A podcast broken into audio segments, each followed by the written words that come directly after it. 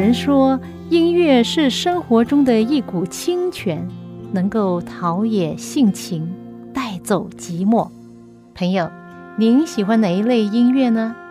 爵士音乐、摇滚乐、乡村民谣、小调，还是古典音乐呢？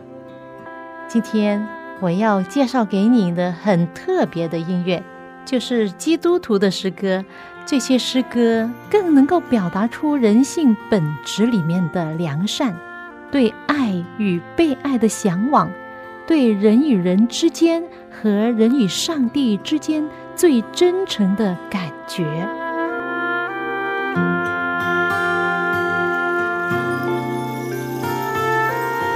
爱的听众朋友，您好，又是我们走进心中的歌节目时间，我是肖阳。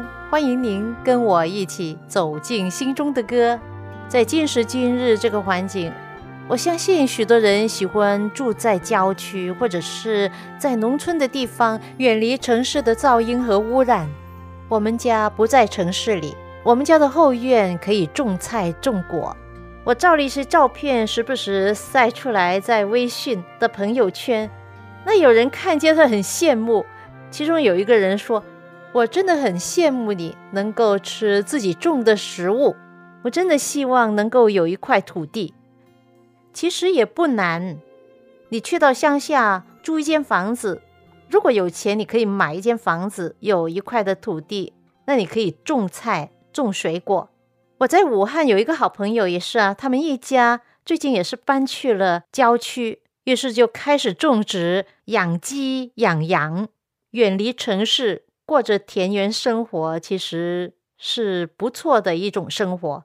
如果你有孩子的话，他们也可以在农田干活帮忙，比坐在家里打电子游戏或者是对着手机好多了，是吧？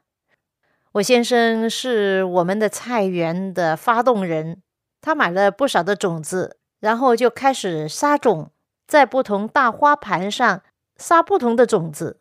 其中有两大盘是菠菜，一盘菠菜在房子的右边，另一盘在房子的后院。虽然是一样的种子，但是种在不同的地方，两盘菠菜看起来有点不同。其实我们人也是，如果我们让孩子生长在大城市，结果他就有大城市的那种的习惯，比如说睡得很晚啊，很多娱乐活动啊。很多的节目，大城市的夜生活夜景很诱惑人，是吧？那么在这样环境长大的孩子是不是好呢？我不认为，反而在乡村长大的孩子有更多的机会亲近大自然。大自然就好像上帝给我们的第二本圣经，孩子可以从大自然、植物、花朵、花草、树木、河流、雀鸟、动物等等。学到生命的功课，不是吗？记得有一次，我们带着孩子去看星星，在城市里没法看，因为晚上的灯太亮，太多灯，所以看不清天上的星星。所以我们要专程去到郊外，在乡村的地方，周围没有高楼，没有灯光，就看到天上的星星是多么的明亮。有一次我们在大峡谷也是这样，看到星星，哇，令你很兴奋的。整个天空布满了星星，而且很清楚的看见那些星星非常明亮，因为晚上周围都没有灯光，你才能够看到明亮的星星。在这个时候呢，你就很方便的跟孩子解释，问道你知道哪里是北斗星啊？还有看见上面的北斗七星了吗？由七颗星组成的，还有那一颗最亮的。是什么呢？哦，可能它不是星星，它是一个星球。其实就是在天空，在这个自然界，你都可以作为孩子的教科书。有一首单一六诗歌创作的诗歌，名字叫《谁》，就是一首这样的诗歌。我们可以问孩子：是谁能引导北斗和众星？是谁铺设了大地银河系？云彩当海衣，又是谁的主意呢？山岭的壮丽出自谁的手笔？是谁立下了大地的根基？是谁叫日光普照地极？又是谁创造了生命气息呢？朋友，这个充满奥秘的宇宙真的不可思议啊！是谁能引导北斗和朝夕？是谁铺设了广大地银河系？云彩当海翼，又是谁注意山林的壮丽？出自谁手笔？是谁光普照地的四季？谁创造生命，又赋予气息？宇宙的奥秘真不可思议。看一看，胸膛彰显出大能力，诸天耶稣所住的荣耀无比。想一想，来自大自然的启迪，万物的存在绝不是偶然的。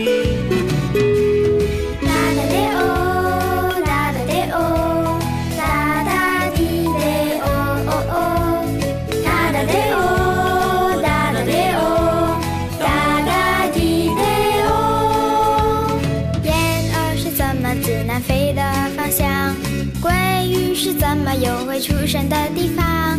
美丽的贝壳随设计图案，牡蛎拔出汗，是谁的灵感？谁能使种子发芽又生长？谁造可爱的萤火虫会发光？谁又让飞鸟不中有口粮？百合花不放，也有美衣裳。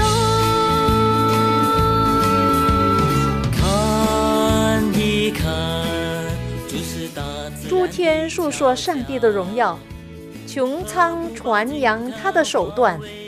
来自三一六音乐事工的第三专辑里面的一首诗歌，名叫《谁》，非常好听可爱的一首诗歌。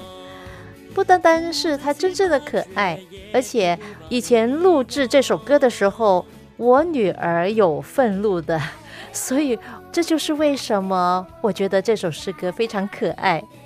现在我女儿二十出头了，但是她还是清清楚楚的记得这首歌。三一六诗歌有好几首是有童声唱的，当听见孩子歌声，我相信呢，你的心情会变得很开心，是不是啊？这首歌的写作灵感也是因为孩子才有的。林和安弟兄他有两个孩子，一男一女。那时候他的儿子还小，有一天他陪儿子到游乐场玩，看见他爬高爬低，很可爱。之后呢，他又走到一棵树下，看着另一群小孩在玩耍。这时候，好久好久以前他曾经写过的音乐，突然间在脑海里出现了。他便轻轻地哼着哼着这些音乐，然后他的儿子来到他身边，吵着要他陪他玩。于是他就陪着孩子开始玩捉迷藏，然后他们回家。当儿子在洗澡的时候，他就在一边拿着吉他弹着刚才唱的歌。儿子听见了他唱的，就说：“哦，这首音乐很好听哎。”他就告诉儿子说：“这音乐是很久很久以前写的，后来忘记了，现在又突然出现了。”儿子就说：“哦，那是很久以前的。”他说：“对啊，你爸爸年轻还在读书的时候，有一次和朋友一起在马来西亚吉隆坡，在那边的教会，因为要呈现一首特别音乐，当场就写了这段音乐。但是过后觉得有一部分的音乐不太好听，就把它放在一旁了。久而久之就忘记了。很感谢上帝，现在既然让我想起，我就重新要修改这首音乐，让它成为一首诗歌。它改变了之后，曾美芳姐妹就把它填上歌词，就成了今天这首诗歌《谁》。曾美芳姐妹本身就很喜欢星空，经常瞭望高天，接着瞭望高天星空，可以感受到宇宙的浩瀚和奇妙。宇宙虽然广阔复杂，但是所有的星宿却都按照一定的轨道在运行，这一点就让人觉得不可思议，惊叹不已啊！如果说这个世界没有一位造物主来托住万有，那就说不过去了。在做这首诗歌的歌词之余，美方姐妹想到一个故事，说到牛顿有一个很精巧聪明的机械师，为他造了一个太阳系模型，中央是一个镀金的太阳，四围各大恒星各照各的位置排列整齐，旁边有一个弯曲的柄，手一拉那个曲柄，各星球就可以按照自己的轨道。和谐转动起来。有一天，牛顿有个好朋友来见他。这位不信上帝的朋友一看到这模型，非常惊叹，一直叫好。于是他就问：“这是谁造的？”牛顿回答说：“这个模型啊，是没有人设计、没有人制造的，只不过是偶然由某种材料凑巧碰在一起而成的。”他的朋友说。你在说笑话？无论如何，必定有一个人来造它，并且这个人是天才啊！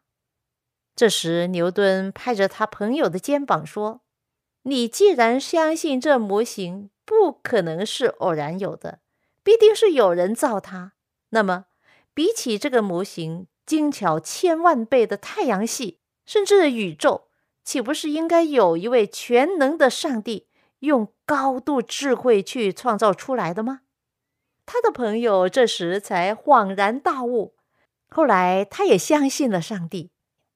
圣经告诉我们说，自从造天地以来，上帝的永能和神性是明明可知的。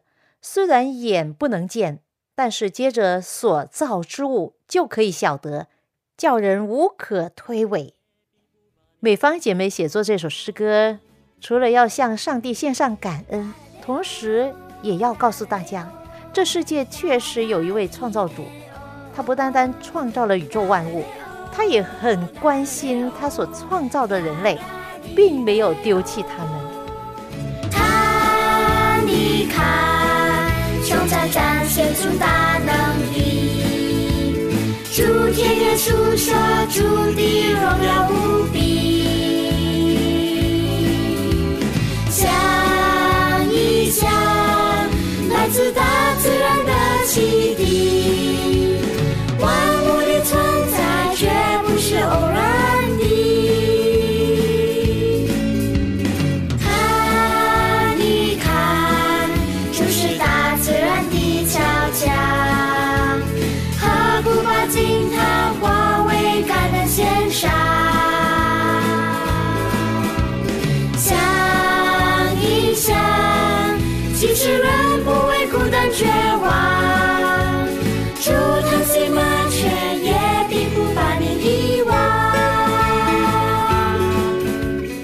我们的天父上帝寄托住宇宙万物，掌管全宇宙，而他也会关怀到微不足道的我们，这就是我们的奇妙的上帝。刚才我提到我们家的后院种植了不少的瓜瓜菜菜。其实我自己对于种植一点经验都没有。当我来到了美国之后，我就参与着种植的那些工作，在傍晚时候帮浇水、帮除草，收成的时候非常开心。我们种的西红柿有两种，一种是大的西红柿，一种是小的，我们称它为 cherry 西红柿，那个樱桃西红柿，还有青瓜、玉子瓜，长到非常美。不用经常出去买菜了，到煮饭的时候，哎，就去后院采回来清洗一下。甚至还有土豆，当土豆收成的时候，我才知道原来是红皮的，非常漂亮。还有青椒，自己种的东西呢，非常的安全，直接生吃，非常清甜。在种植中，我也学到一些知识。刚才我提到，我们种的菠菜分两个地方。一个地方是种在房子的右边，有另外一个地方呢是种在房子的后面。两个不同的地方种同样的菠菜，但是它们却长成有点不一样。这给我的思想有点启发。我就想，这个不是在圣经里面告诉我们的吗？耶稣亲自告诉我们说，撒种的比喻就是这样。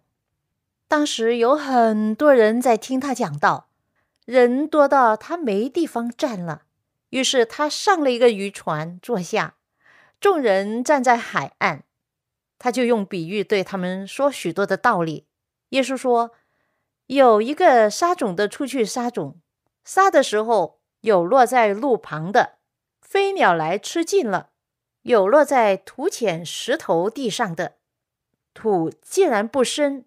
发苗最快，日头出来一晒，因为没有根，就枯干了。有落在荆棘里的，荆棘长出来，就把它棘住了；有落在好土里的，就结实，有一百倍的，有六十倍的，有三十倍的。这是在马太福音十三章所记载的。而在十八节呢，就有解明撒种的比喻。耶稣说。所以你们当听这沙种的比喻，凡听见天国道理不明白的，那二者就是指魔鬼撒旦，他就来把撒在心里的夺去了。这就是撒在路旁的，撒在石头上的，就是人听了道，当下喜欢接受，只因心里没有根，不过是暂时的，直至未到遭了患难。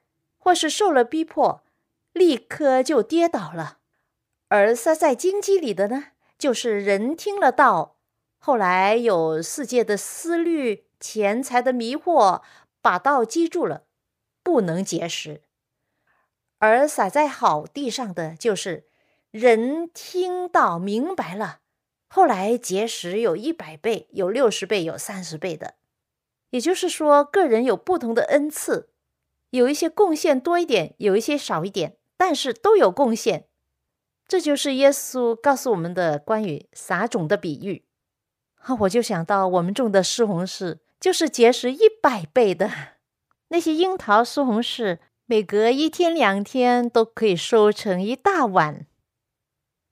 耶稣很多时候用比喻来说明天国的事情，在这个比喻里面，他就是那位农夫。正在为他的孩子们、他的子民所做的工作。耶稣将天国真理的种子撒在人的心里，他的教训就是种子，他恩典最宝贵的真理就是这样撒出去了。其结果呢，就是恢复人对天赋上帝的忠诚。当日耶稣怎样向众人解释这比喻？如今，他借着圣经，也向一切诚心寻求他的人解释他的话。凡是敞开心门，接受从天而来的教训、启发而研究圣经的人，绝不会留在黑暗中而不明白他的话语的。耶稣说：“人如果立志遵行他的旨意，就必晓得这教训是出于上帝的。”朋友，不论何人。不论你是谁，凡来到上帝面前，希望能够更清楚明白真理的人，必得到心灵的满足，因为上帝要向你揭开天国的奥秘。凡是渴望明白真理的人，必明白这奥秘。天上的光要照在你的心里，要向你显示，好像明灯照亮黑暗道路一样。我有一位我跟他一起研究圣经的朋友，名叫 Ada。若干年前，他已经来到我们教会，但是因为家庭的原因，他直到今天都没有愿意将自己完全交给上帝，向众人宣告他要接受耶稣为救主。他也知道自己的问题，没有全心跟从耶稣，因为他有顾虑。她的顾虑是她的丈夫，她丈夫不信的，而且她丈夫相信是祖先呢需要供奉。她心里很想她的丈夫能够改变，但是又不相信他能够改变。我说：“你为你的丈夫祷告吧。”她说：“也有尝试了，但是很难呐，他很难改变的。”我说：“你又不是上帝，你怎么知道他不能改变？”哎，他没话说。他在学习圣经的过程中，我们用一套的资料叫做寻宝，一共有二十七课，每一课他可以先读，然后做功课。功课很简单，主要他读过这个课文，就很容易可以做对。就是一张纸，有大概十条的多选题或者是是非题，他认真的去读，也做功课。我们在一起也有讨论。但是我觉得这个种子在他心里，就就如种子撒在荆棘上被击住，没有好好的生长。她认为她要尊重她丈夫，暂时不能够受洗，不能够完全的将自己交给耶稣。她说要再等等到以后，因为我感觉到如果我受洗成了真正的基督徒，好像是背叛了我的丈夫。我不想让我的丈夫感觉到我背叛他，而令得他不开心。情况就是这样。在教会，我们有一个研经小组，Ada 也是小组成员之一。小组之后，我就跟他一同查考圣经，检查他所做的功课。但是有一段时间，因为新冠状病毒，小组没有实体聚会，只能是在互联网。Ada 没有用那个互联网的 App，他没有参与小组有一段的时间了。我在为他祷告，我也在留言上为他祷告。那他可以听见。我相信祷告是一种强大的力量，是魔鬼撒旦不能阻挡的。接着祷告可以使上帝真理的种子从被击住的荆棘上，可以转移到好的土壤里面。继续让它生长，接着祷告，上帝可以移山倒海，难道就不能打动一个人的心，或者是改变一个人的生命吗？绝对能的。主耶稣他曾经这么说，主耶稣他曾经这么说：如果你有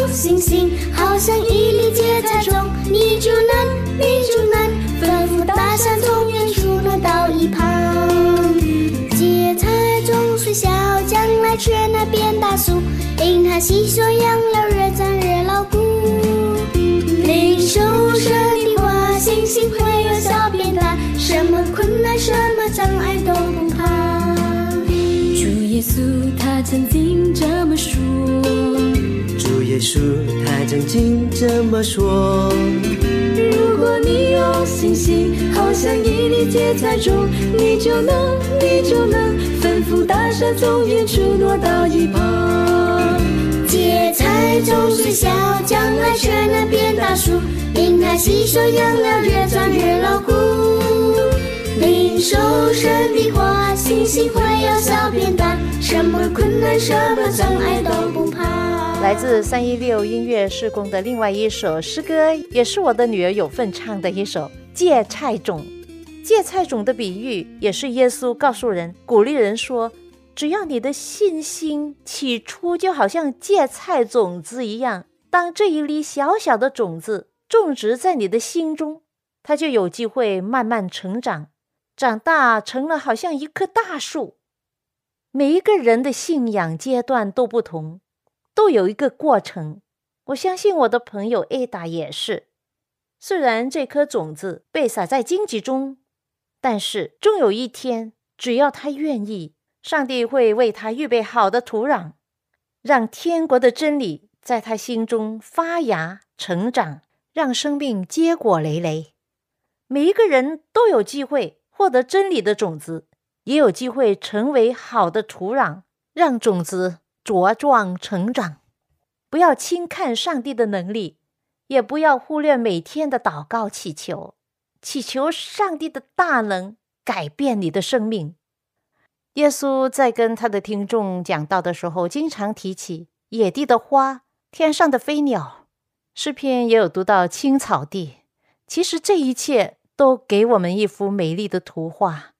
接着自然界这幅美丽的图画，有没有想到？那位全然美丽的耶稣，有首诗歌名叫《美哉主耶稣》，描写到他比芳草地、比春天的彩衣更加美丽，比朝晖的景色和夜月的美景更轻颜，它比起满天星空更辉煌、更皎洁。它是全宇宙中最美丽的。这是诗人有感而发的一首诗。哇，这首诗真的很古老，在一六六二年最初来源于德国，原文是德语，后来在一八五零年流传到美国。虽然这首诗如此的古老，但是它历久不衰，一直到今天仍然是众人所喜爱的诗歌。现在，请欣赏由福正文弟兄和我合唱的这首诗歌。当你欣赏这首诗歌之时，我邀请你仰望耶稣，他就是你最美的救主。愿他美丽的品格在你人生中彰显出来。我们下一次走进心中的歌节目中。再会吧。